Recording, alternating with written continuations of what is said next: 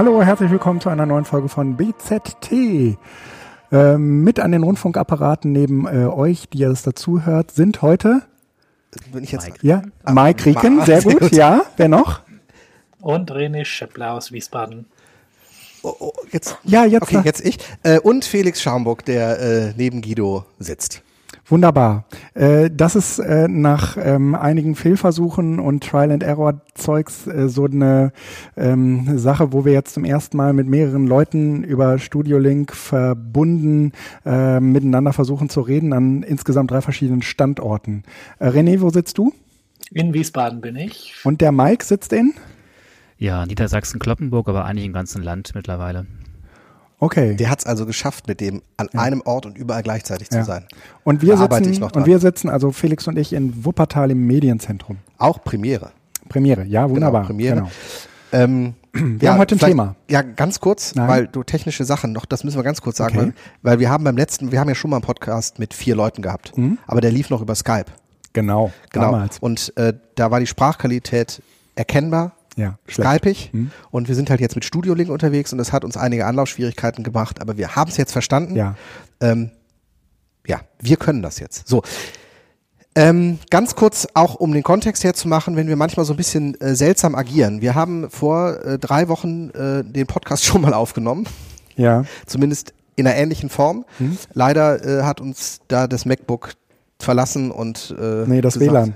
Das, das, WLAN und das, das, WLAN und LTE das MacBook und alles, Mögliche. irgendwie und am Ende hat es eben nicht geklappt. Also wir hatten keine Aufnahme. Deshalb, wenn wir so manchmal sagen, ja, aber das hatten wir doch schon, ähm, verzeiht uns das. Wir versuchen es so zu machen, als wenn wir es noch nicht besprochen haben. Und dabei hilft uns vor allen Dingen der Mike, der nämlich beim letzten Mal auch leider zeitlich nicht konnte.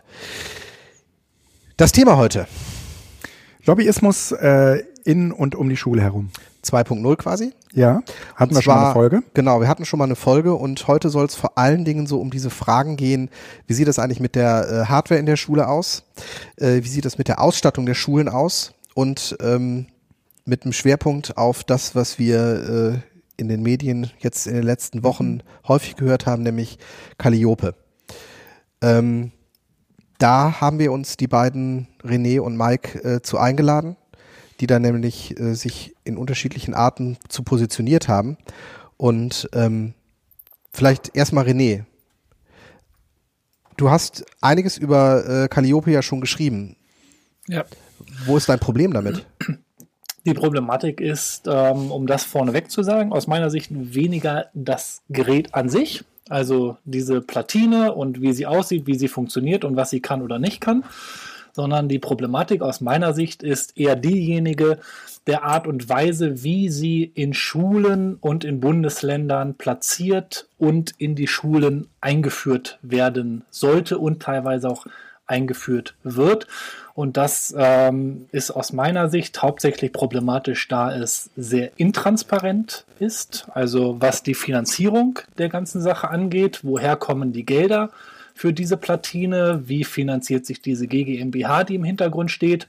Und das Zweite, dann, wie gehen dann die entsprechenden Ministerien oder die für Schulausstattung zuständigen Behörden damit um und ähm, bringen dann solche Gerätschaften ähm, aus meiner Sicht recht einseitig und womöglich sogar auch interessengelenkt in die Schulen hinein.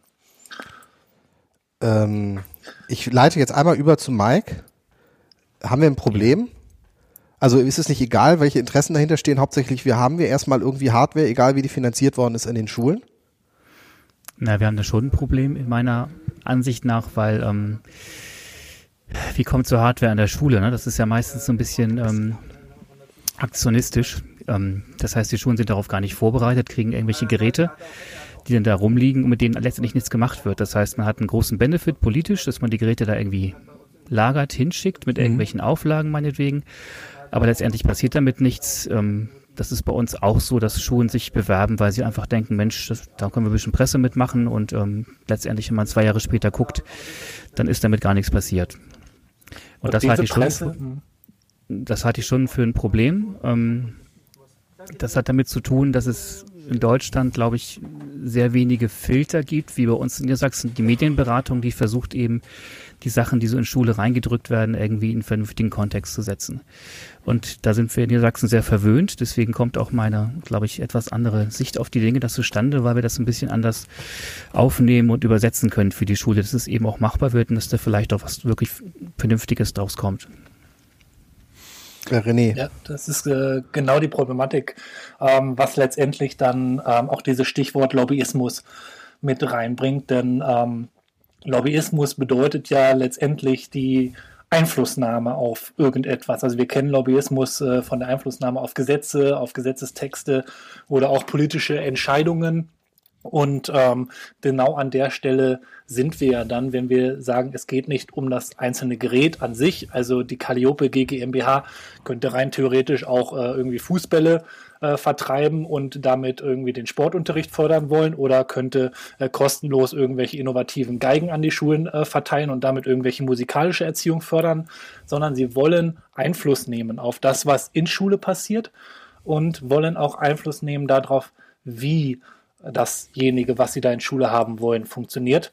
Und die Problematik ist dann, dass das eben nicht diese Calliope GmbH, also G für GmbH steht für gemeinnützig ist, sondern dass ähm, offensichtlich, und das hat sich jetzt ähm, über mehrere Monate herausgeschält, da wohl ganz maßgeblich äh, Google als IT-Unternehmen, das natürlich ein Interesse in dem Bereich hat, mit mehreren Millionen Euro in der Finanzierung drin steckt und äh, ohne dieses Geld ist das gar nicht gäbe. Und das heißt, hier wird einmal Lobbyismus auf die Inhalte und auf die Form, wie es in Schule praktiziert wird. Wir könnten ja sagen, ganz klar, wir wollen programmieren in Schule und wir wollen die Schüler ähm, dahingehend unterrichten. Das kann man mit so einer Platine Schiene machen. Das könnte man aber sicherlich auf anderen Wegen auch machen, wie ja Mike und seine Kollegen in Niedersachsen auch aufzeigen mit ihrem Projekt. Und zum anderen wird natürlich dann für Google ähm, auch der Weg bestritten, dass man natürlich auf die Politik Einfluss nehmen zu versucht. Und ähm, hier werden dann Kontakte geknüpft, da werden ähm, politische Freundschaften ausgenutzt, da werden Beziehungen geknüpft. Und das ist natürlich etwas, was ähm, für so einen Konzern und für solche Interessen hoch wichtig sind, sich auch politisch und gesellschaftlich zu platzieren. Und da ist dann Schule in der Hinsicht, in dieser zweiten Hinsicht, die ich eben angedeutet habe, eigentlich nur noch der Spielball. Denn da geht es überhaupt nicht mehr um die Schüler, da geht es dann um Imagegewinn, da geht es um Kontakte, da geht es um Beziehungen. Und äh, da ist Schule dann quasi das Vehikel, auf dem man reitet. Und ähm, was Mike eben andeutet mit den schönen Pressefotos, ähm, das ist natürlich genau das, was man dann ausnutzt. Und dann kommt noch der örtliche Bürgermeister, dann kommt womöglich noch der Minister ähm, zur tollen Einweihung dazu. Und schon hat man Gesprächsanlässe und öffnen sich Türen, die man anders nicht hätte öffnen können.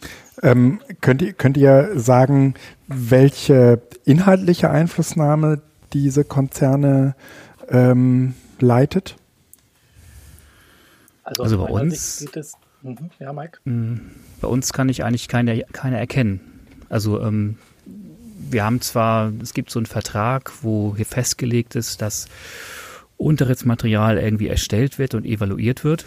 Mhm. Ähm, aber weder der Umfang ist festgelegt noch diese Stoßrichtung dieses Materials. Und in unserem Projekt ist es einfach so, dass wir ähm, das Ganze integrieren, ein größeres Vorhaben, dass wir eben sagen, zur politischen Teilhabe gehören auch bestimmte Grundkenntnisse in der IT-Technik und äh, die wir Stück für Stück einführen. Und da ist eben Calliope äh, ein, ein Modul davon oder vielleicht auch zwei. Oder wenn Schulen das im mhm. Nachmittagsunterricht machen wollen, dann wird es vielleicht auch ausufernder.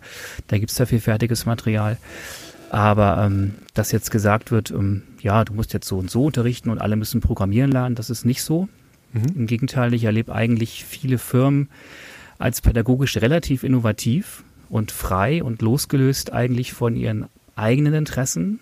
Ich erlebe viele Firmen bei uns, mit denen ich rede, eigentlich eher so, dass die äh, sehen, was es mit Gesellschaft machen wird, wenn, wenn Menschen einfach nicht äh, ausgebildet sind dafür, da nicht kompetent mit umgehen können und dann sekundär erstmal ihre eigenen Interessen sehen das erlebe ich sogar immer mehr, dass es umgekehrt ist, dass Firmen zu uns sagen, Mensch, Medienberater, wir haben ja stundenlang oder ganz oft irgendwelche Geräte in die Schulen gekippt, ähm, mhm. hatten tolle Pressefotos, aber letztendlich ist für uns nichts dabei rumgekommen.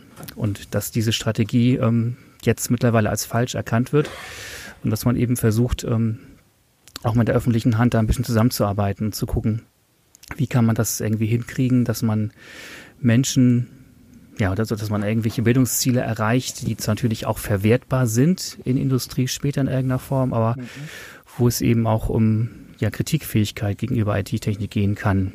Ja. Aber das ist genau, ähm, das ist genau die Schaltfläche, an, an der wir, glaube ich, so ein bisschen aufpassen müssen. Und das ist bei, bei dir, Mike, eben auch so ein bisschen ähm, durchgeklungen, so nach dem Motto, wir haben das und das und das versucht, aber wir haben damit das nicht, äh, hatten damit keinen Erfolg oder wir haben damit unsere Ziele nicht erreicht. Das heißt, natürlich hat man Ziele seitens der IT-Unternehmen, seitens der IT-Konzerne oder auch der Softwarekonzerne.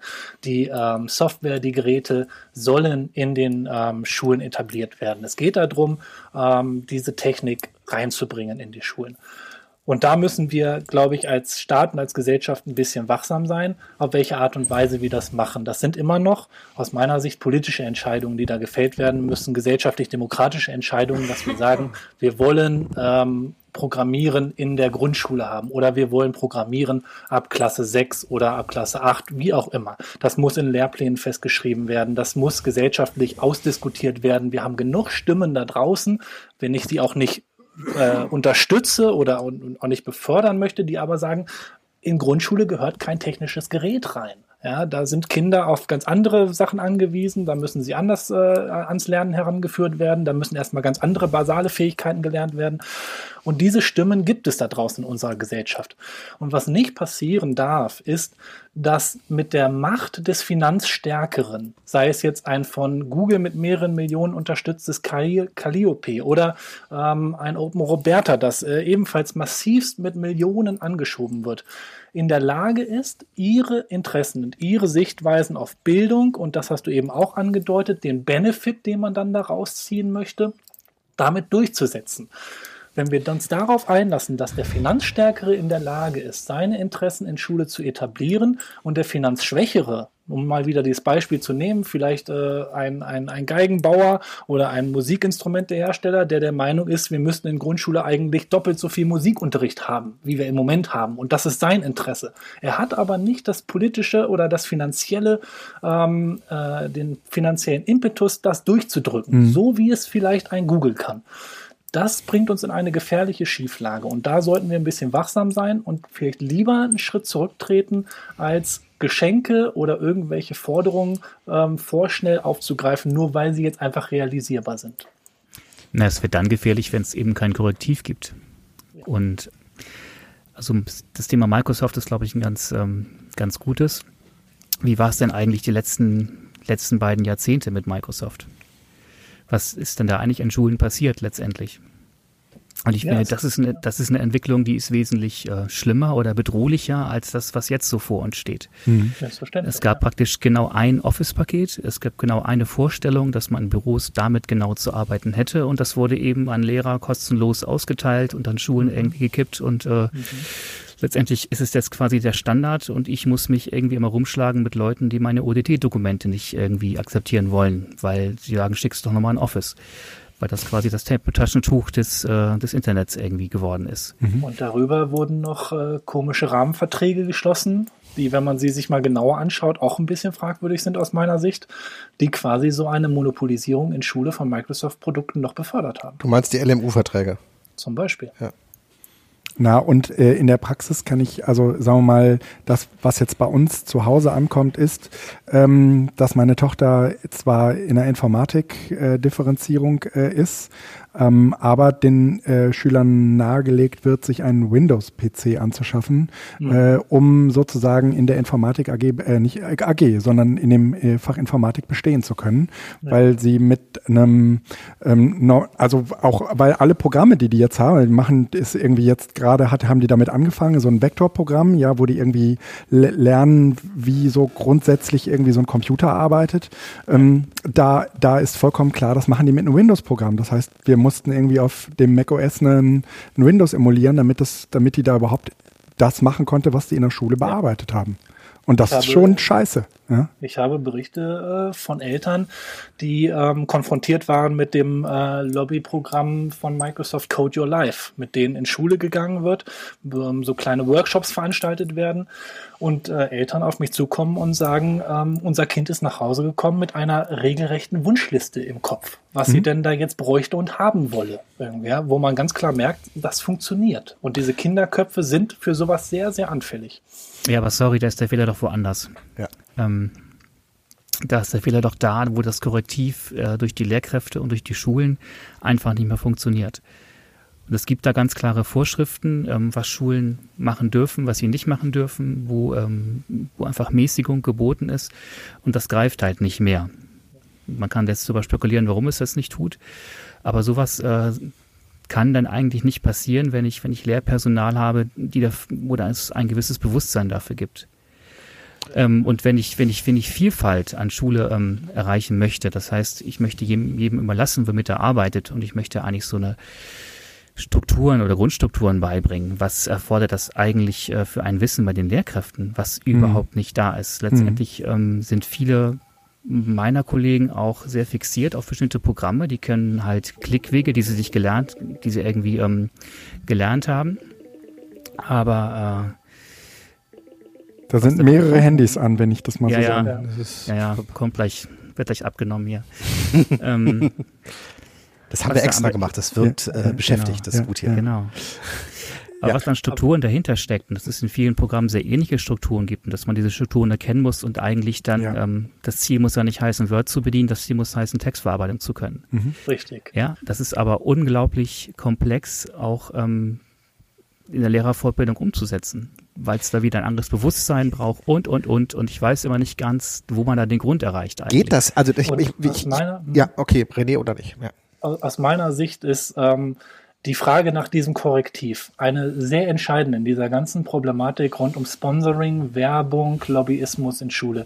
Und aus meiner Sicht, und das hat sich an mehreren Stellen, nicht nur im IT-Bereich, sondern auch an anderen Fällen, die ich in der Hinsicht untersucht habe und ähm, mir angeschaut habe, dieses Korrektiv kann nicht der einzelne Lehrer sein. Das ist genau das, was nämlich ähm, diejenigen Werber und Lobbyisten, die in die Schule rein wollen, versuchen zu erreichen. Wir hatten in äh, Hessen hier eine Schulgesetznovellierung jetzt zum Beginn dieses Schuljahres im Sommer bei dem in der ersten Fassung des entsprechenden Gesetzes ein Paragraph eingeführt wurde, der besagte, Werbung und Sponsoring an Schulen ist grundsätzlich verboten. Ausnahmen kann das Kultusministerium zulassen.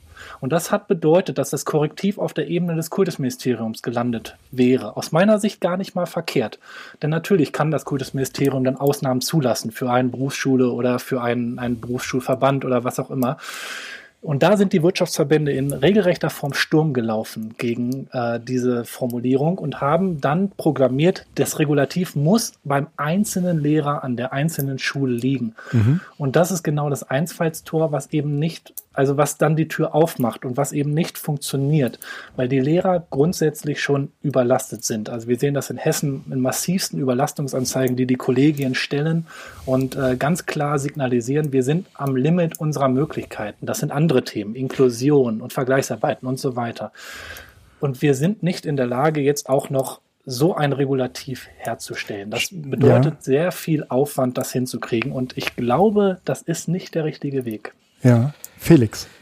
Ähm, kommt jetzt gerade so ein Gedankengang zusammen. Zum einen, glaube ich, muss es differenzieren. Ähm, Bottom-up, Top-down, wenn die oben entschieden hätten, ähm, ich mache hier ein bisschen näher dran, äh, wenn die oben entschieden hätten, ob ähm, es Ausnahmen gibt, ähm, wäre das auch keine gute Lösung gewesen, weil es wäre im Grunde genommen dann eine verordnete Standardisierung. In dem Sinne ist sozusagen die ähm, Kompetenz dafür sensibel zu sein und es korrektiv darzustellen beim einzelnen Lehrer eigentlich schon richtig angelegt.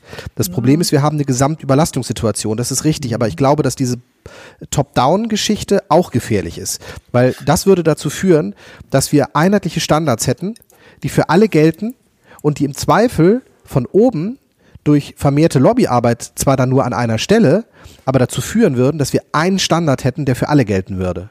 Das heißt, äh, das ist dann bundeslandweit äh, entweder Google Classroom, Microsoft Office äh, 365 oder sowas, weil halt die Lobbyarbeit sich halt an eine Stelle ähm, konzentriert. Ich würde das Ganze jetzt in dem Gedankengang noch mal kurz auf eine andere Ebene auch drehen, weil ich glaube, wir haben noch ein Problem, was äh, äh, tiefer liegt. Äh, Mike hat gesagt, ähm, eigentlich muss das Korrektiv aktiv werden und äh, vielleicht durch den Lehrer. Also durch Medienkompetenz, Buzzword Bingo, jetzt muss man aufpassen, aber mhm. wir, wir nehmen das jetzt einfach mal so als ne, Begriff. Äh, bei dem Lehrer sein, der Medienkompetenz hat und eben äh, bei, bei Textverarbeitung auch die verschiedenen Möglichkeiten und Wege der Schülerinnen und Schüler aufnehmen und ähm, akzeptieren kann.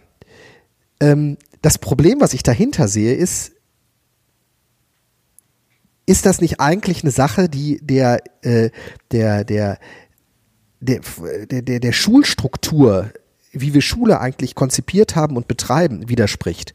Weil ähm, wir, wir, wir streben in allem, was wir tun, nach einer erhöhten äh, Standardisierung. Und äh, wenn wir dann sagen, es geht um Textverarbeitung, dann klingt das für mich ähnlich wie wenn man sagt, es geht in den Fächern jetzt um Kompetenzen. Und wenn man sich dann anguckt, was die Schulen äh, konkret daraus machen, sind es in der Regel keine Kompetenzen, sondern wieder sehr klar definierte Wissensbausteine, die in halt irgendeiner besonderen Art kombiniert werden. Aber funktioniert Schul, also die Schule, wie wir sie hier in Deutschland haben, überhaupt mit solchen offenen Formulierungen, wie es geht um Textverarbeitung? Hängen wir nicht einfach von, also ist das nicht das, wo wir als Schule sozusagen auch den Unternehmen ja nicht vorwerfen können, Lobbyismus zu betreiben, weil wenn es um Textverarbeitung geht, wird sich jede Schule überlegen, welche Textverarbeitung, weil wir müssen das klar definieren. Es muss ja am Ende auch klar bewertet werden. Wir können ja nicht irgendwas machen. Also äh, Prüfungsformat-Thema, ne? Also da, das ist so, das geht mhm. eskaliert dann in den Prüfungsformaten, dass eben die KMK auch sagt, alle Schülerinnen und Schüler müssen gleichwertige Geräte zur Verfügung gestellt haben, um ihre Prüfungen abzulegen. Ja, was ist denn das? Heißt das, dass ich das Layout, was jemand in Office macht, äh, mit dem Layout von Pages und dem Layout von Tech möglicherweise, weil ein Schüler Tech nutzt, vergleichen muss?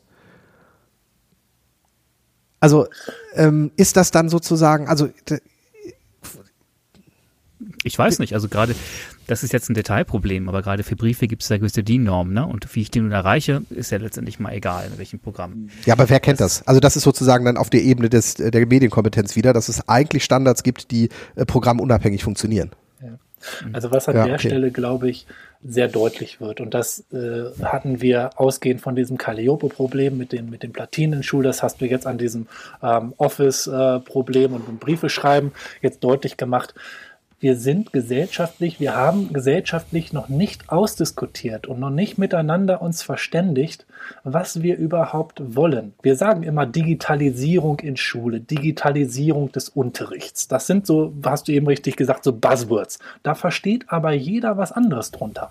Und das ist das große Problem. Wir wissen nicht und wir haben noch nicht ausreichend miteinander diskutiert. Und da meine ich jetzt unsere Gesellschaft, da meine ich die Politik, da meine ich die Landtage und diejenigen, die letztendlich die Lehrpläne machen. Was wollen wir eigentlich? Sollen die da programmieren können? Sollen die da Briefe schreiben können? Sollen die da Präsentationen erstellen können? Sollen die da recherchieren können im Internet? Was ist es eigentlich? Was ist eigentlich die, die, diese Digitalisierung? Ja gut, aber da haben wir doch die KMK-Papier zur Lernen in der digitalen Welt, was jetzt äh, über die Kompetenzen in den unterschiedlichen Bundesländern auch verbindlich eingeführt wird und äh, klar definiert. Oder? Ja, also ich meine, da ist zumindest der, klar, der große Rahmen. weiß, was er damit macht. Das sehe ich oh, eigentlich oh, das ähnlich. Ich, also, also, wie ähnlich? Äh, dass keiner weiß, was er macht oder dass wir das klar Doch. definiert haben? Also wir haben ja versucht in Niedersachsen das umzusetzen, im Orientierungsrahmen und ähm, ich finde das als Arbeitsgrundlage absolut fantastisch. Also es ja. ist damit Unterricht möglich, der sowohl diese kritischen Aspekte mit in den Blick nimmt, als auch ja die Chancen. Es wird natürlich äh, an der Stelle knackig, ähm, weil diese Geschichten relativ abstrakt formuliert sind. Was heißt denn das? Was kann ich in das konkret im Unterricht machen? Mhm. Und da gebe ich äh, René auch wiederum recht. Ähm, wir haben den Luxus wieder mal, wir haben bei uns eine Medienethikerin beschäftigt in der, ähm, im NLQ mhm. und fangen jetzt auch an, äh, auf gesellschaftlicher Ebene über solche Sachen mal nachzudenken. Aber das sind Sachen, das sind wirklich, das haben letztes Jahr die erste Tagung dieser Art überhaupt bundesweit gemacht. Ja, es gibt irgendwie bundesweit vielleicht drei Medienethiker, die was dazu zu sagen haben. Ansonsten gibt es das nicht. Und das ist auch die ganz große Gefahr, wenn man das, äh, die Entscheidungskompetenz, finde ich, an höhere Stellen verlegt. Ähm, wenn dass äh, dieses das NLQ nicht gewesen wäre, sage ich mal so, dann wäre wahrscheinlich diese Calliope-Geschichte über das Wirtschaftsministerium entschieden worden.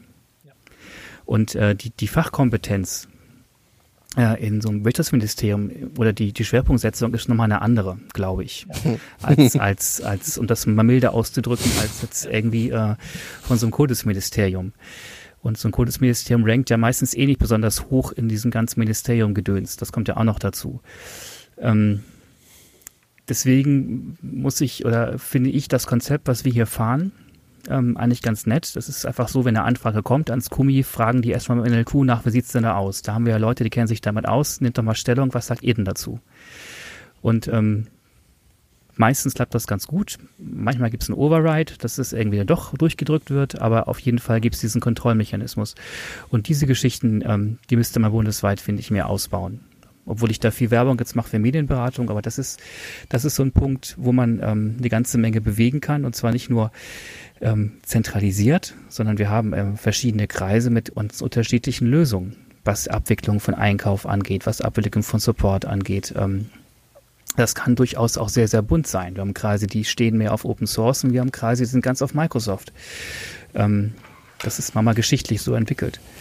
Ganz richtig, da kann ich nur äh, voll und ganz zustimmen. Und das ist auch das, was ich äh, immer wieder äh, sage, auch wenn ich gefragt werde, was wir denn da brauchen. Wir brauchen diese Medienzentren und wir brauchen diese Medienberaterstrukturen, die Mike gerade angesprochen hat. Die brauchen wir flächendeckend und mit einem Zuständigkeitsschlüssel, sage ich mal, der realistisch ist. Da darf nicht ein Medienberater für 20 Schulen zuständig sein, die er vielleicht gerade mal so überblicken kann, sondern das muss vielleicht noch ein bisschen engermaschiger sein, sodass auch die einzelne Schule wirklich betreut werden kann. Und dann ist es vollkommen legitim, wenn sich dann die eine Schule für den iPad-Koffer entscheidet und die Nachbarschule sogar beim gleichen Medienberater womöglich, weil er sieht, die die wollen da was ganz anderes mitmachen, äh, auf einmal einen Satz Platinen kriegt, weil sie erstmal eine Programmier-AG aufmachen wollen. Ja?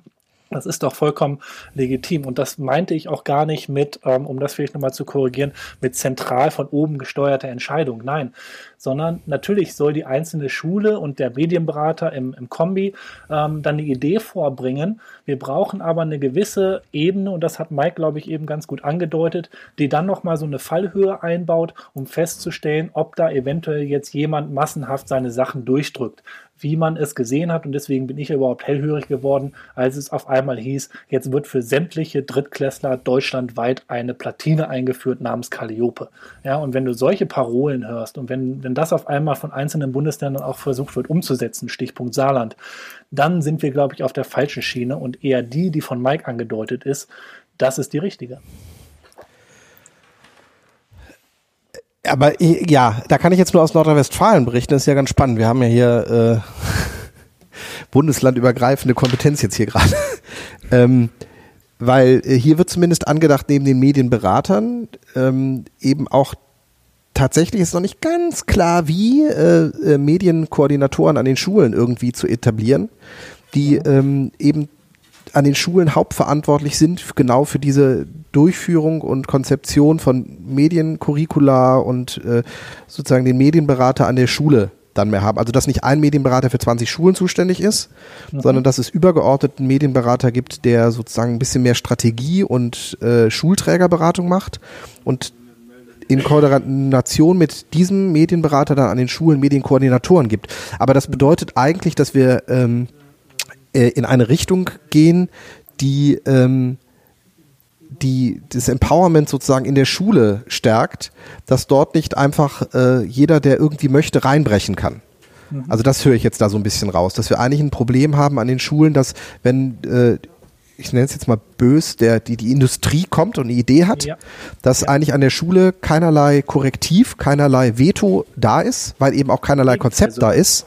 Im Gegenteil, man nimmt. Und dann bricht man da rein. Einem geschenkten Gaul guckt man eben nicht ins Maul und äh, da, dann kriegen, genau, genau. Auch wenn wir nicht wissen, was wir damit machen und auch wenn das genau. beim Schrank liegt, aber man nimmt das. Ja. Mhm. Aber mhm.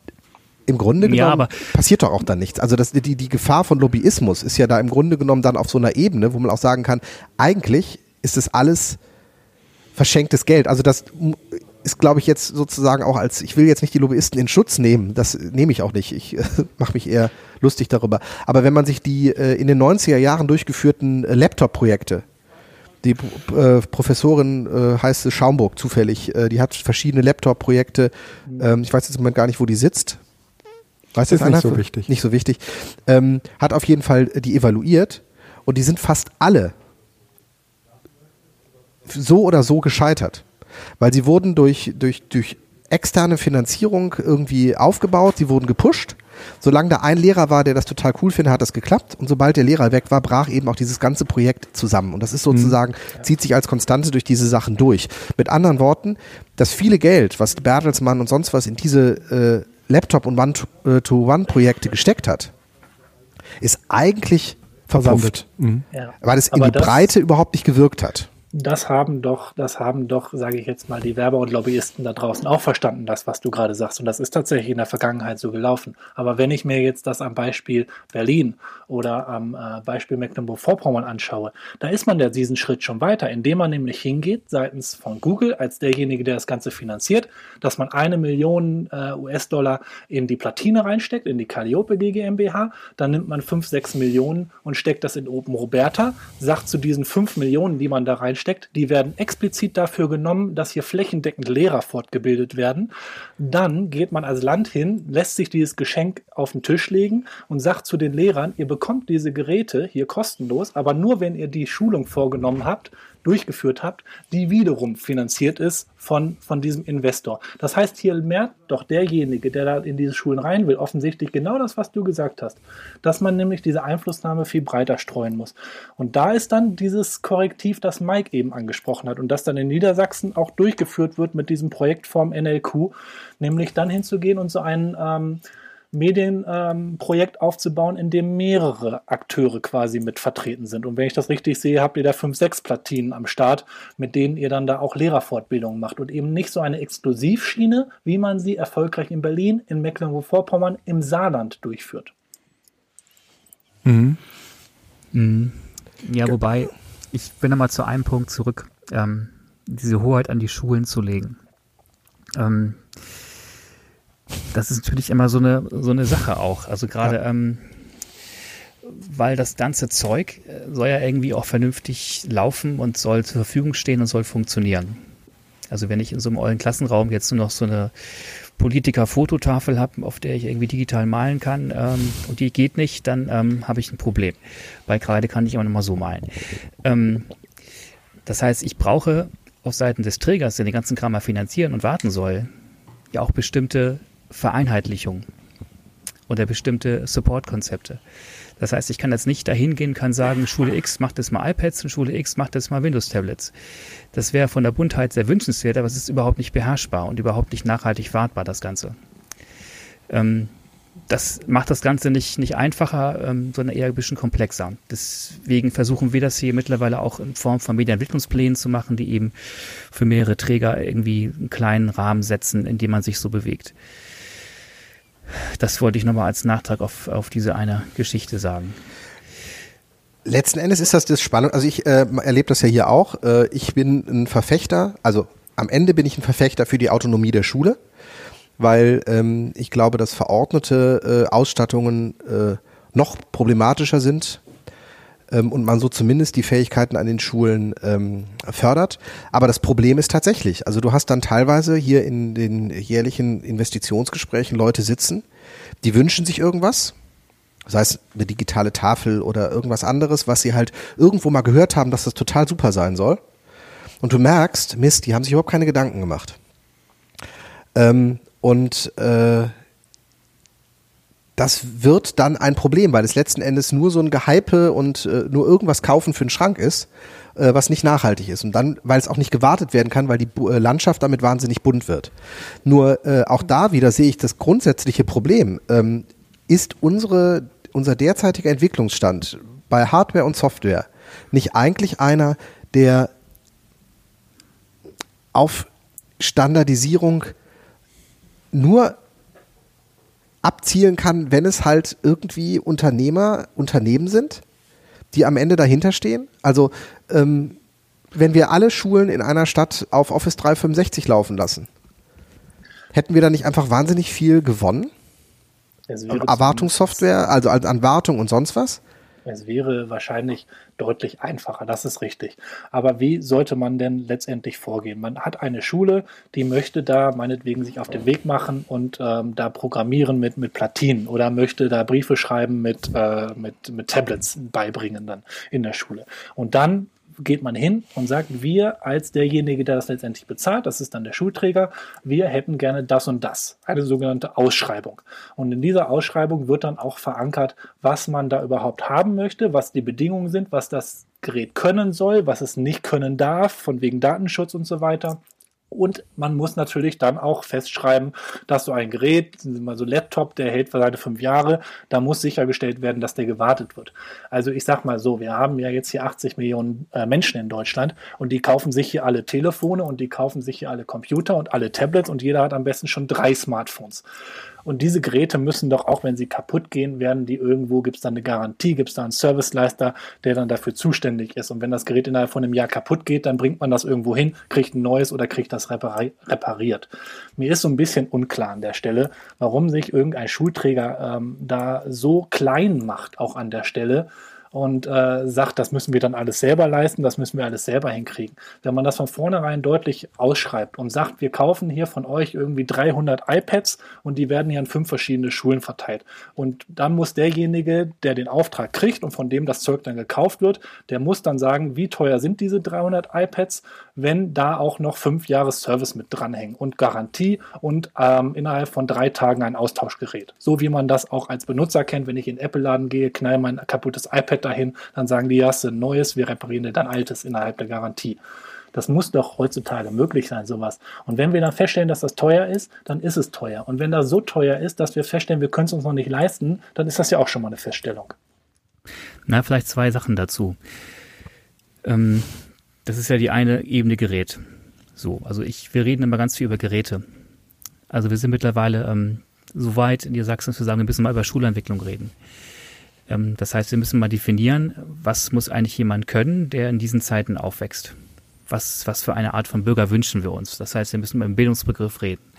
Und das Reden über Geräte, das kommt bei uns eigentlich erst danach, wenn es ideal läuft. Mhm. Ja, ähm, das ist aber ein ganz, ganz dickes Brett, was man da bohrt, weil man Geräte eben nicht in die Zeitung halten kann. Äh, Quatsch, also so Konzepte kann man nicht in die Zeitung halten, so Geräte natürlich schon. Das ist das eine. Das zweite ist ähm, Trägerzuständigkeit. Es gibt bestimmte Dinge, also zum Beispiel dieser Bereich Datenschutz, Verwaltung von IDs und so weiter. Ähm, vielleicht auch irgendwelche Angebote von Lernplattformen, Lernstandanalysen, was weiß ich, ja. Mhm. Was da mittlerweile gemacht wird, ist irgendwie alles ein bisschen blöd. Mhm. Kann man technisch viel besser lösen. Ähm, das gehört für mich in die öffentliche Hand. Also überall, wo es um Daten meiner Schüler geht, das gehört irgendwie in die öffentliche Hand und die muss kontrollieren können, wer was davon zu sehen bekommt und wer nicht. Das heißt, man wird im Bereich der Trägerschaft immer irgendwas brauchen, ähm, was diese ganzen Sachen noch eskalieren kann. Also natürlich kann ich jetzt äh, mit Service irgendwas kaufen. Dann kriege ich irgendwie in zwei Jahren einen Anruf, wenn der Service ausläuft von Toshiba, die mir sagen, hier Riegen, Sie müssen mal nachbezahlen. So, ja, was mache ich denn, wenn das Gerät irgendwie kaputt geht? Dann muss ich irgendwie jemanden anrufen, den muss ich reinlassen, dann muss ich mich doch noch wieder drum kümmern. Ja, und so ist es jetzt bei uns arbeiten wir darauf hin, dass die sagen, hier, ich schreibe mal eine Mail, dann kommt dann der Rainer und der macht das wieder heil, ja. Und da steht dann halt einen Tag später ein neues Gerät ohne dass ich mich mit diesen ganzen Schmons kümmern muss. Also da bin ich nicht auf der Linie, dass das, äh, das extern gemacht werden kann. Solche Geschichten. Das ist schon eine Sache, die sollte beim Träger in Zusammenarbeit mit Medienpädagogen irgendwie zusammen einfach laufen. Vollkommen, vollkommen richtig. In dem Moment, wo du sagst, du lagerst es nicht aus äh, in einer Art Ausschreibung und, und kaufst den Service ein, musst du ihn natürlich selber stemmen. Das kostet letztendlich dann auch sein Geld irgendwie. Das muss natürlich geleistet werden. Und das ist natürlich das, was ich eben wieder so meint. Wir müssen erstmal miteinander klarkriegen, was wir überhaupt wollen. Und das ist die, die entscheidende Schnittstelle. Das, was wir im Moment wir können es, glaube ich, hinkriegen hier im, im, kleinen Kreis, im kleinen Podcast, aber gesamtgesellschaftlich und wenn es nur ein Bundesland ist, hinzukriegen, zu sagen, im Rahmen von Digitalisierung wollen wir das, das, das, das und das. Und selber mal so einen Anforderungskatalog und selber mal so einen Bedarfskatalog aufzustellen, was wir überhaupt wollen. Und nicht einfach sich hinzustellen, so nach dem Motto, was kann uns denn Microsoft bieten, was kann uns denn Apple bieten oder was kann uns das IT-Haus bieten. Und wir nehmen das, was die uns anbieten, sondern den Spieß mal umzudrehen. Ich glaube, glaube, sind diejenigen, die es machen wollen. Guido, ich glaube, ach Guido, Entschuldigung, René, ich komme jetzt hier vollkommen durcheinander mit den ganzen Namen. Äh, René, ich glaube, ähm, dass äh, das nicht das entscheidende Problem ist. Also ähm, auf den einzelnen Lehrer kriegst du sicherlich äh, äh, das schon so definiert, aber ich glaube auf das Schulsystem äh, nicht, weil es genug Leute gibt, die eigentlich wissen, worauf es hinausläuft. Ähm, ich glaube, das Problem ist tatsächlich bei der Frage, was wollen wir, dann äh, wirklich in diese Richtung auch Umsetzung zu gehen. Und ich sag jetzt mal, wir vier würden uns auch nicht einigen können. Das stimmt.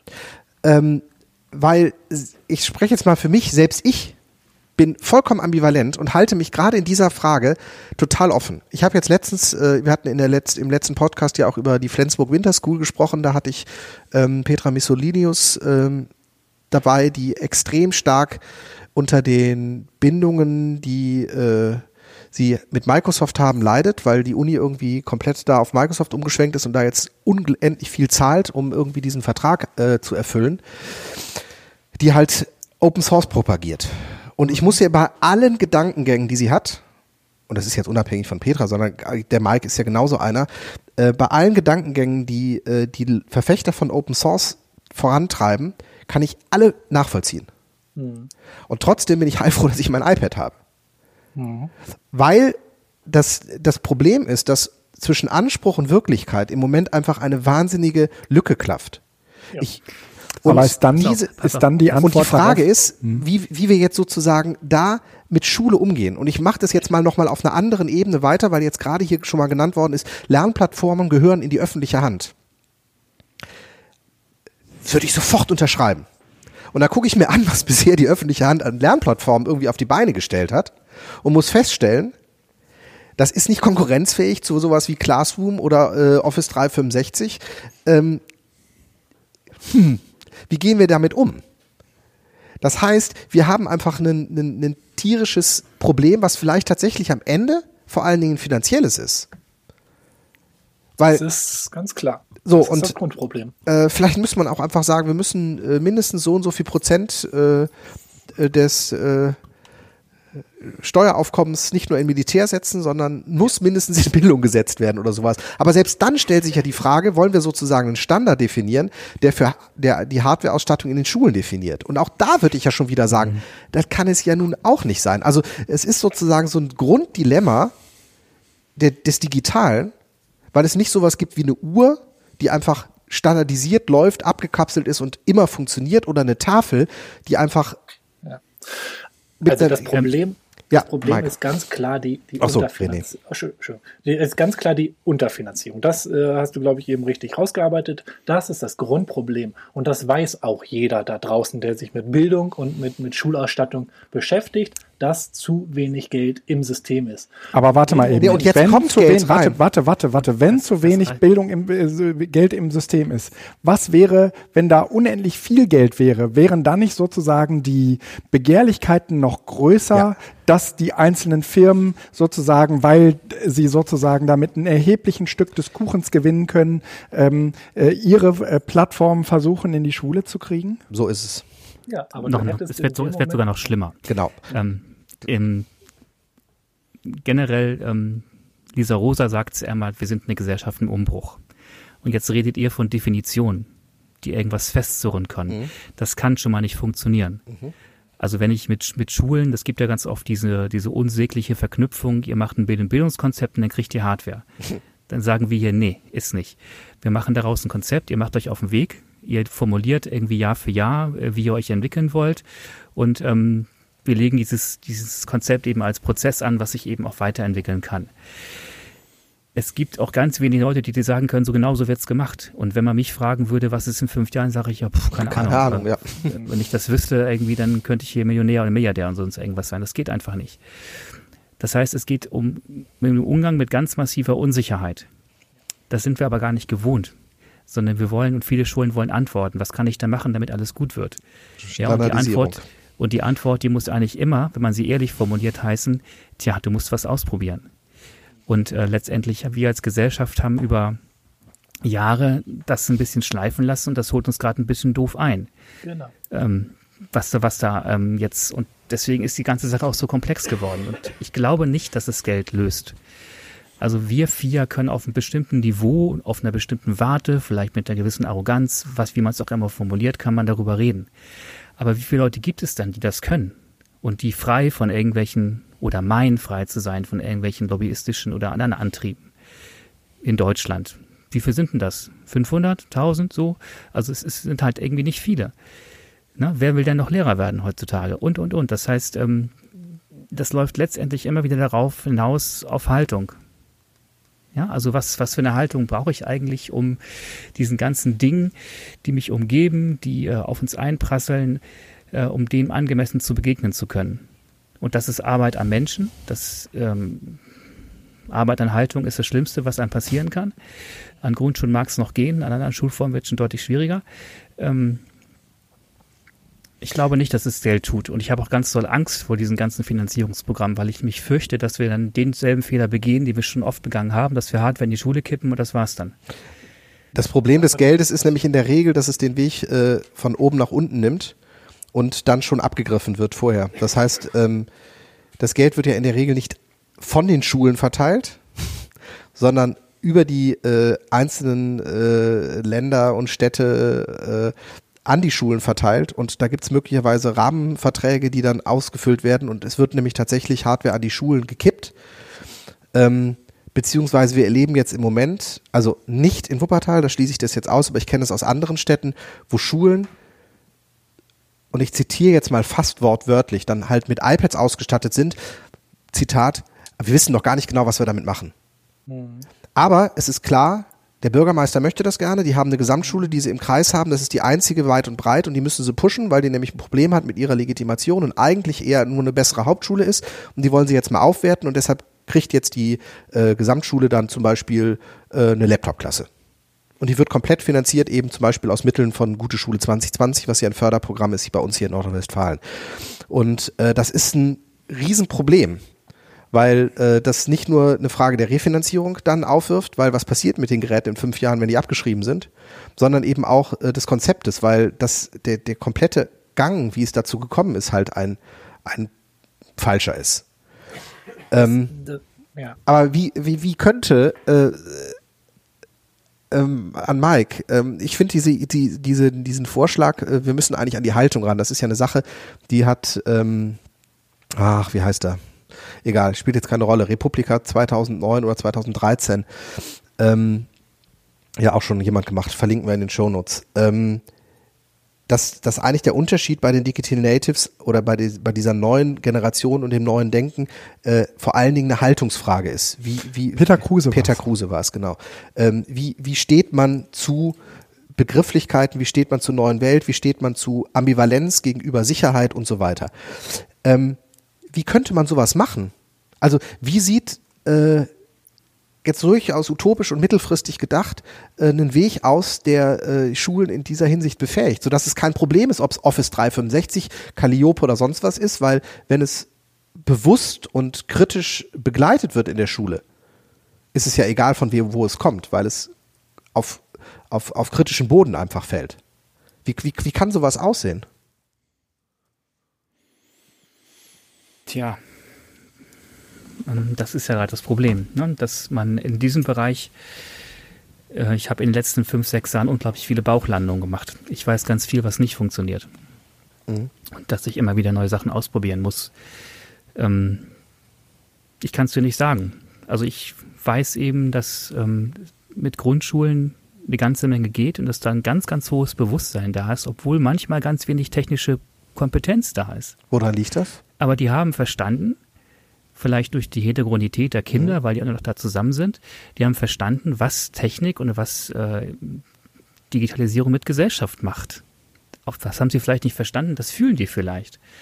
Und äh, das, deswegen kommen da Formulierungen raus, so von irgendwelchen Präambeln zu Bildungskonzepten, wo man sagt, ey, das ist der Hammer. Wenn ich das mal irgendwann sehen würde an irgendeiner, irgendeiner weiterführenden Schulform, ähm, super, wenn das klappen könnte. Ja, und ähm, das ist momentan so meine, meine Hoffnung. Ich arbeite unglaublich gerne mit Grundschulen zusammen, weil dieses Bewusstsein da einfach da ist. Und äh, ich habe letztens eine Grundschule gehabt, die hat ein Schulkonzept geschrieben. Da kam das Wort Technik nicht einmal vor. Aber es war völlig klar, was die für eine Ausstattung brauchen. Mhm. Was, glaube ich, Grundschulen, ohne das jetzt zu sehr pauschalisieren zu wollen oder das irgendwie äh, zu sehr allgemein, verallgemeinern zu wollen, ähm, noch mehr im Blick haben, ist dieses Denken vom Kind aus. Weil da viel größere menschliche und, und entwicklungspsychologische Schritte in der Grundschule stattfinden, während, und auch das jetzt nicht vorwurfsvoll gemeint, fällt in einer Oberstufe es dann doch viel mehr um die Sache geht oder um das Thema geht.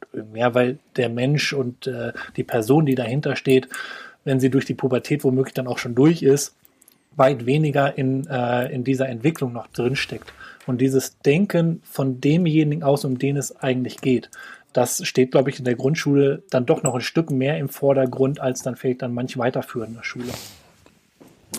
Ähm, Finde ich ganz interessant, kann ich unterstützen, was äh, jetzt ihr beiden da ausgeführt habt. Äh, ich äh, arbeite im Moment äh, daran, äh, so ein bisschen konzeptuell den Medienpass, also das heißt so ein bisschen die, die, die äh, informatorische Bildung mal zu umreißen und wir stellen fest, dass, ähm, also in den verschiedenen Schulstufen, dass es in der Grundschule viel, viel einfacher adaptierbar ist, weil die fachübergreifend in ihrer Grundstruktur mhm. denken.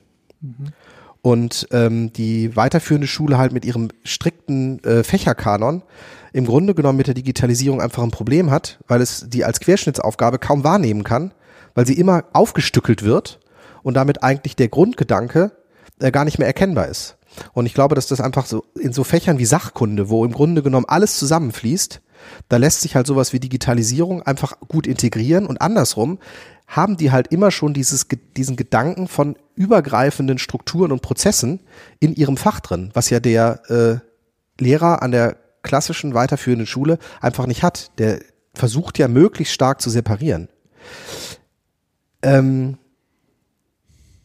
wir sind jetzt relativ weit weggekommen von, dem, von der Frage äh, Calliope und ähm, äh, Lobbyismus, äh, Nutzung von Open Roberta. Ähm, heißt das aber doch eigentlich dann, wenn wir das jetzt von, von dieser Warte, wo wir jetzt zum Schluss hier hingekommen sind, ausdenken, dass Calliope an sich überhaupt kein Problem ist, sondern dass dieser äh, Weg, der Calliope an die Schulen zu bringen, durchaus weitergegangen werden kann. Also es geht nur um das Wie. Es geht nur darum, geht, dass wir die Schulen empowern, also kritisch äh, machen. Ja, sie, sie quasi, die Schule muss, muss mitgenommen werden, das ist ganz klar. Man darf aber auch nicht die Verantwortung zu sehr quasi dann auf die einzelne Schule abwälzen, weil wir dann nämlich genau wieder in die Falle äh, reinlaufen, die, die Guido aufgezeigt hat, ähm, wenn wir die Schulen alleine lassen und die Schulen sozusagen in die alleinige Verantwortung setzen, womöglich noch die zwei, drei ähm, Informatiklehrer oder, IT-Lehrer oder IT-affinen Lehrer an der Schule ähm, dann ähm, nehmen die, was sie kriegen können letztendlich. Also du brauchst schon noch diese, diese Kontrollinstanz. Und ich glaube, das ist so an diesem Beispiel, was, was Mike aufgezeigt hat, dass da eine Schule sich auf den Weg machen möchte und dann da so ein Medienberater, so ein Medienzentrum ist, das dann da nochmal kritisch drauf guckt und schaut, ist das überhaupt ein tragfähiges Konzept, das die sich da überlegt haben? Ist das Gerät, was sie da in den Blick genommen haben, womöglich oder favorisieren, ist das überhaupt das, was da passen kann? Oder ähm, übernehmen sie sich oder unterfordern sie sich oder sind sie da auf dem Holzweg.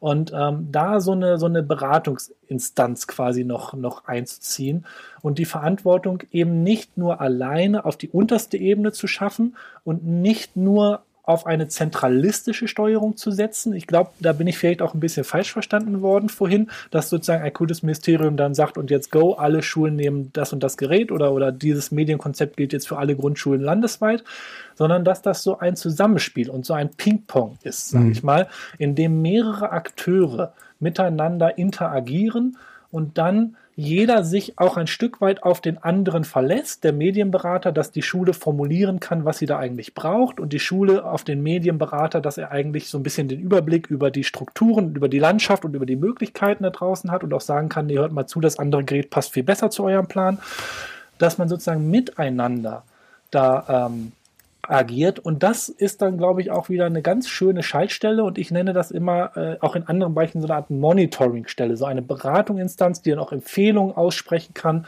Das sind jetzt im Fall der Digitalisierung, wären das so diese Medienzentren. Das würde natürlich dann wieder auch die, die, dieser Werbung und dieser lobbyistischen Einflussnahme ein Stück weit den Riegel vorschieben, weil es eben nicht mehr gelingen kann, sozusagen Sturm zu laufen und den oder diejenige an der Schule umzudrehen, den technikaffinen Lehrer, und zu sagen, du brauchst jetzt iPads und wir machen dir ein schickes Angebot, sondern dann zu wissen, da ist nochmal ein Medienberater, der guckt nochmal kritisch drauf oder halt auch vice versa. Also das heißt ein Vetorecht. Ein Miteinander. Ja, ein ja, ja es geht, also miteinander ist, man muss es schon dann äh, definieren. Das heißt, es bedeutet äh, schon ein, ein Vetorecht ähm, oder zumindest eine Freigabe durch ähm, zusätzliche Stellen, die wir halt irgendwie an den äh, bei den Schulträgern schaffen müssen oder dafür bestimmen müssen, die halt äh, solche schwerwiegenden Entscheidungen. Also eine Schule hier in Wuppertal kriegt beispielsweise über den Landtagsabgeordneten 30 Kalliope geschenkt und tut sie bei ja. sich in den Schrank. Das darf eigentlich nicht passieren, ohne dass es zumindest äh, bekannt gegeben wird und genau. Und das ist, die andere, wird. das ist die andere Schaltstelle, die dann noch dazukommt. Und ich meine zu glauben, dass, dass Mike an der, an der Stelle dann ein bisschen kritisch wird, wenn ich mit diesem Stichwort komme. Dann braucht es eine maximale Transparenz an der Stelle. Ich muss von außen jederzeit sehen können, dass Medienberater XY, welches Gerät hat er an welcher Schule empfohlen oder hat er quasi verhindert oder wie auch immer und was wurde an welcher Schule zugelassen. Ich brauche diese Transparenz und ich muss jederzeit sehen können, wie da auch die Entscheidungswege gelaufen sind. Das äh, ist dann natürlich in der realistischen Umsetzung nochmal eine gewisse Herausforderung. Aber die es gibt ja auch Vertraulichkeit von Beratung, oder? Ja, gut, aber da muss man dann schauen, wem ist dann so ein Medienberater oder so ein Medienzentrum letztendlich auch verantwortlich und mit wessen Geld wird dann da auch jongliert. Und das ist dann natürlich auch eine öffentliche Sache an der mhm. Stelle. Ja gut. Also was ihr nicht vergessen dürft an der Stelle, ne? Also jede Form von Monitoring ist ja nicht etabliert im Schulsystem. Ja. Also wir ähm, wo wir jetzt mit Entwicklungspläne machen, ähm, rennen wir uns massiv die Nasen blutig mit Schulen, die jahrelang frei entscheiden konnten in ihrer Hoheit, welche Geräte sie anschaffen, wann sie sie anschaffen, wozu sie sie anschaffen. Mhm. Ja, jetzt sagt mal diesen Schulen so, Freunde, so geht's jetzt nicht weiter. Ihr habt ja irgendwie euch jahrelang irgendwie mit Hunderttausende von Euro aus Steuergeld irgendwelche Sachen angeschafft, wofür ihr nie einen Nachweis bringen musstet, was ihr damit eigentlich macht ja, für Öffentlichkeitsarbeit zum Beispiel. Das ist jahrelang so gelaufen, diese Autonomie einfach dann aufzubrechen, abzugeben, ist ja auch eine Form der Transparenz, weil das eben dann wirklich mal sichtbar wird, wie das an Schule gelaufen ist. Und da macht man sich wirklich nicht nur Freunde mit. Das ist logisch. Ich, also ich glaube schon, das, das dass es ein großer Fortschritt wäre, wenn ähm, häufig solche äh, intransparent lobbyistischen Aktivitäten äh, sichtbar gemacht würden. Und wenn dann der Medienberater oder die Medienberaterin zumindest schon mal sagt, wisst ihr, dass ihr euch damit Google ins Haus holt. Ja, wenn ihr irgendwie so äh, diese Calliope, die äh, anschafft, die stecken dahinter. Ja, die finanzieren das Projekt. Ähm, manche finden es vielleicht auch wahnsinnig unkritisch, aber andere sagen, oh, ähm, dann sollten wir sie genau aus diesem Grund anschaffen, damit wir daran sozusagen mehr thematisieren können, als einfach nur, äh, wir, wir haben es hier mit einer ähm, ja mit einer intentionslosen Technik zu tun. Jede Technik, die wir äh, anschaffen, bringt so ihre eigene Philosophie und Intention mit. Auch ein Open Source, auch eine, jede Open Source Technologie. Und das verpflichtet natürlich, diese Transparenz geht natürlich nicht nur, nicht nur nach innen, aus meiner Sicht. Also ähm, da sagt Mike natürlich äh, ganz richtig, dass das eine gewisse Umstellung wahrscheinlich auch für, äh, für manche Strukturen äh, innerhalb vom Schulsystem sind. Die Transparenz geht natürlich auch nach außen. Also was natürlich nicht sein darf und nicht sein kann, jetzt wieder um an dem konkreten Beispiel zu bleiben, ist, dass wenn konkret bei einer Calliope GmbH, einer gemeinnützigen GmbH angefragt wird, bitte sagt, wann, wer welches Geld zu eurem Projekt beigeschustert hat. Mhm. Oder wenn ich zu einem Fraunhofer-Institut gehe und mehrfach anfrage und sage, ich möchte nicht euer komplettes, äh, komplette Finanzstruktur offengelegt haben, aber hinsichtlich Open Roberta, diesem ausschließlich auf Schule ausgerichteten Projekt, wüsste ich gerne, wer hat wann welches Geld da reingebuttert. Und dann gesagt wird, das geht sie hier nichts an und das machen wir nicht transparent. In dem Moment müssen solche Player aus meiner Sicht von vornherein draußen sein und müssen genauso die Hosen runterlassen in dem Bereich, Bereich, wo es dann um Schule und öffentliche Bildung geht. Mhm. Ähm, natürlich will keiner äh, den, die, die Finanzierung von Google par excellence offengelegt haben, aber wenn es um Schule geht, muss diese Transparenz auch nach außen gehen. Und in dem Moment ähm, haben wir schon so manchen Riegel, glaube ich, auch wieder vor den Problemen. Ja, aber da steckt eine Erfahrung dahinter, ne? Also wie geht dann Öffentlichkeit mit Transparenz in dieser Form um? Das sind ja eigentlich äh, so Schlachtorgien eher, mhm. wenn sowas rauskommt.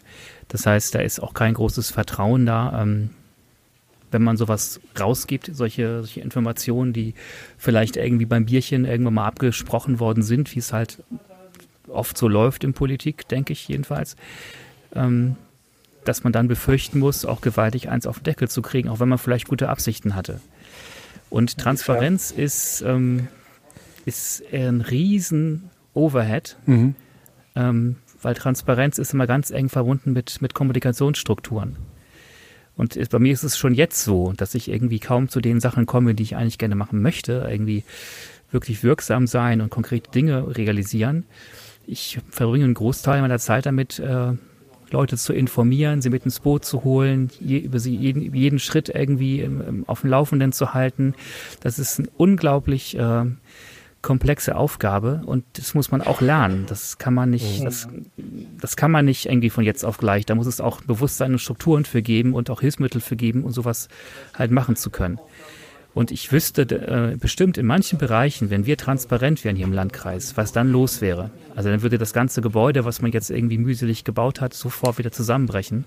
Und man muss eben den Leuten auch ein gewisses, ja, Vertrauen. Übergangsfrist, Übergangsfrist also, einfach einräumen, dass sie sehen, es kann sich Vertrauen aufbauen. Jetzt mhm. können wir auch mal ein bisschen ehrlich miteinander reden, als wir es vorher vielleicht getan haben. Das ist aber jahrelange Arbeit.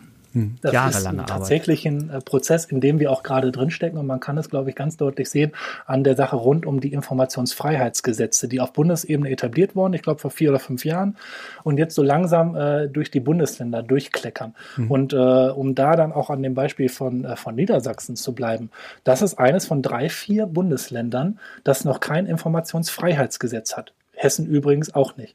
Und das ist hoch erstaunlich, was ich feststelle, wenn ich Anfragen in verschiedenen Bundesländern setze. Wenn ich in Mecklenburg-Vorpommern eine Anfrage setze und mich auf das Informationsfreiheitsgesetz dort berufe, dann wird mir innerhalb von wenigen Tagen mitgeteilt, Ihre Anfrage ist legitim, Sie haben ein Recht, diese Information zu bekommen. Wir antworten Ihnen bis so und so dann sind da auch Fristen festgesetzt. Wenn ich in Niedersachsen anfrage und dann sage, ich hätte hier gerne mal die und die Auskunft, wird mir innerhalb des ersten, zweiten Telefonats, wird mir ganz offen mitgeteilt, Herr Scheppler, Sie wissen aber schon, dass wir hier kein Informationsfreiheitsgesetz im Land haben. Und das ist tatsächlich dieser Lernprozess, der stattfinden muss und den manche aus meiner Sicht noch nicht ausreichend gegangen sind. Mhm. Es gibt noch wahnsinnig viel zu besprechen. Wir sind aber zeitlich durch unsere anfängliche leichte Verzögerung äh, im, im Zugzwang. Ich würde vorschlagen, dass wir äh, das Gespräch zusammen oder geteilt zu einem späteren Zeitpunkt 2018 auf jeden Fall nochmal fortführen, weil es gibt viele Ideen und Gesprächsfäden, die sich da äh, gerade heute so gezeigt haben, die ich eigentlich gerne nochmal, denen ich nochmal folgen würde. Äh, Wäre das für euch okay, wenn wir jetzt hier ja. erstmal beenden? Ja, auf jeden, auf jeden Fall. Fall. Ach, prima. Es ich tut uns euch. leid, dass das nur eine Stunde war, ja. ähm, aber es war jetzt tatsächlich doch eine Stunde und aber das ähm, Setup steht und wir kriegen das nächste Mal schneller hin. Genau. und ich bin ganz froh, dass es ähm, am Schluss nicht äh, bei Geräten und Ausstattung stehen geblieben ist, sondern bei den Fragen, die uns mich also in der Medienberatung uns primär umtreiben. Mhm. Ne?